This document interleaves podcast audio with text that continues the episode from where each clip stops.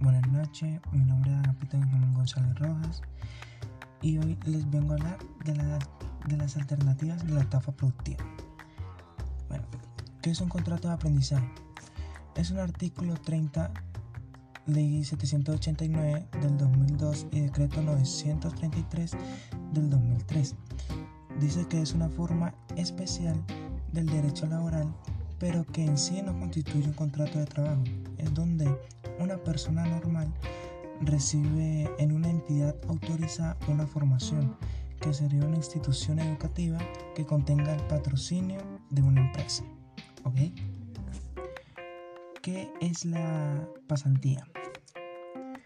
¿O de qué se trata? La pasantía es un proceso para que el estudiante presta un servicio en una empresa o en una entidad para desarrollar las actividades encomendadas para que el estudiante o aprendiz gane conocimiento y habilidades para un buen desempeño laboral en un futuro.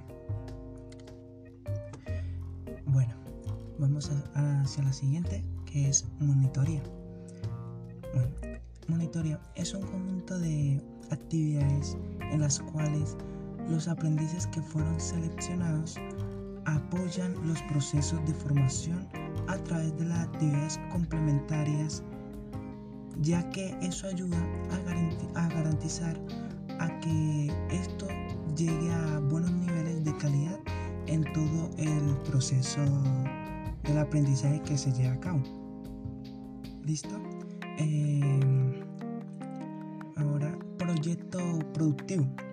El proyecto productivo es donde el aprendiz se apropia de todo su desarrollo de sus conocimientos creando y haciendo estrategias para llevar y tener un liderazgo y un buen emprendimiento en sus cosas que está llevando a cabo. Estos proyectos tienen como un objetivo impulsar el desarrollo de las microempresas para que éstas tengan una una buena estimulación al generar empleos. ¿ok? Bueno, em, esas son una de las etapas para poder tener un buen proceso en las alternativas de la etapa productiva. Y no siendo más, eh, muchas gracias. Gracias.